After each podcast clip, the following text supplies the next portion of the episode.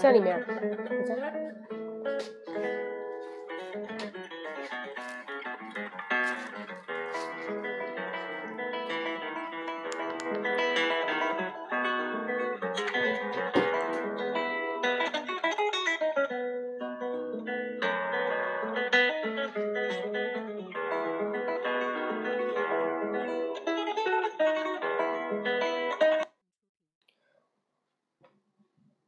Hey guys, good evening. And now I just want to talk something about pronunciation. Why if you start to learn kind of like a speech or a conversation when it's spoken English? So how can we improve it? First of all, many people ask me, "Hey Cola, what is the first step to learn it?" I arouse you. Everybody should learn the basically from pronunciation. Uh, you can say this a phonics 音标。Why does it go so important? 为什么学发音如此的重要？其实很简单，你怎么学中文的？ 就中文也就是这么学的嘛，都是从那个拼音开始。那这样的话，你就有一个 tool。So we need to find a tool to make anything different. You can create the word by yourself. You do not follow others. Someone say you recite a word, but it's being so hard because you don't know how it can spelling out. So sometimes we need to know the rules, the basic rules about a word. Then you know how to recite a word. 所以说的话，哎，今天怎么人那么少？ 所以说的话，有没有听到我说话？可以听到吗？If you can hear my voice, press one and let me know. I don't know because I just play the music. When I get a stop, I don't know whether you can hear my voice. If you can hear my voice, okay, good. Thank you. 孔雀胆什么？这个苗对吧？还是什么词？还是什么什么词啊？Sorry 啊，Sorry for my wrong spelling of the Chinese word. 呃，对，为什么说发音如此重要？这是第一点。你有了这个音标的这样的一个基础的话呢， 你就有了一个 tool 一个工具。那如何可以把这些单词给串起来？这是第一点。OK，a，man，thank you，man 啊。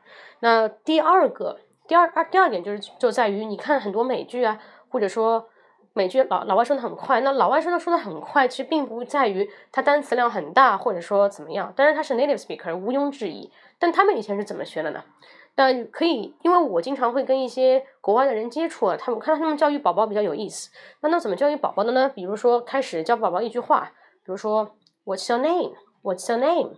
但是 What's your name 这句话，宝宝其实记不住你到底在说什么。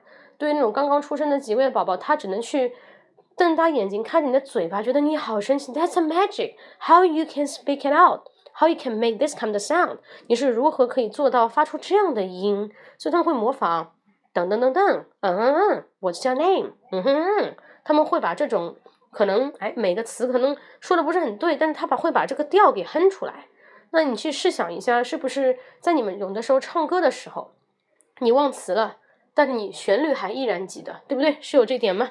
好，那点就这这点就清楚的清很清楚的告诉你们，就是在我们在学习这个 pronunciation 音的过程中，其实音不是重要，是调很重要。那一样，在你看美剧的同时，你就不要去记它单个的词。很多人会把很多词不知道拉出来看个中文，然后再去看美剧，或者再去看一些资料，这一点用都没有。You just follow the sound, follow the fluency。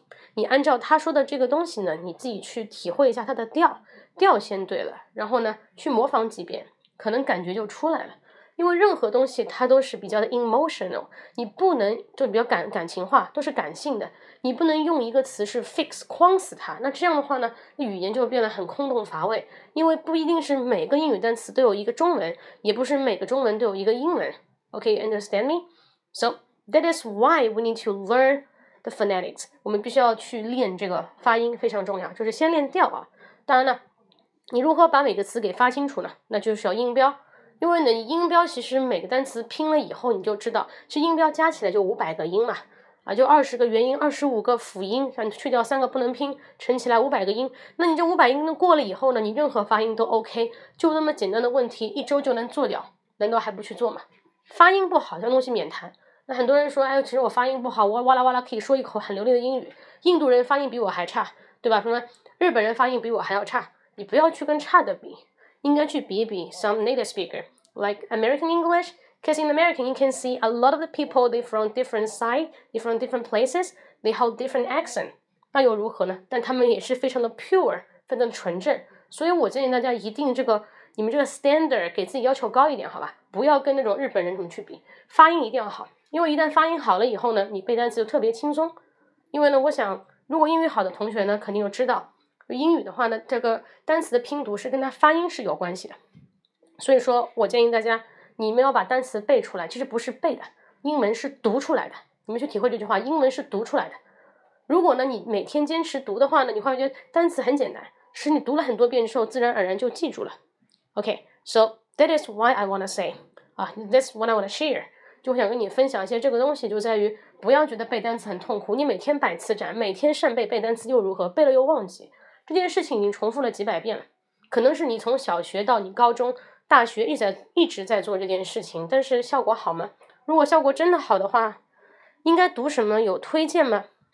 很多啊，比方说很很简单一个课本，就是小学里面的课本也可以，或者说一些那种朗读的读物。不过中国好比较缺乏，你们翻墙吗？如果可以翻墙的话，可以搜一些国外的一些 conversation，这种会比较好一点。那资资源的话，我确实觉得百度上很多文章可能比较 Chinglish，但至少的话呢。你可以读读美剧啊，这种也是比较好的。资料确实比较匮乏，因为百度其实很难百度到非常纯正的那种英英国，哦不是英国，就是那种 native speaker 说的这种 conversation，我些 daily talk 很难有。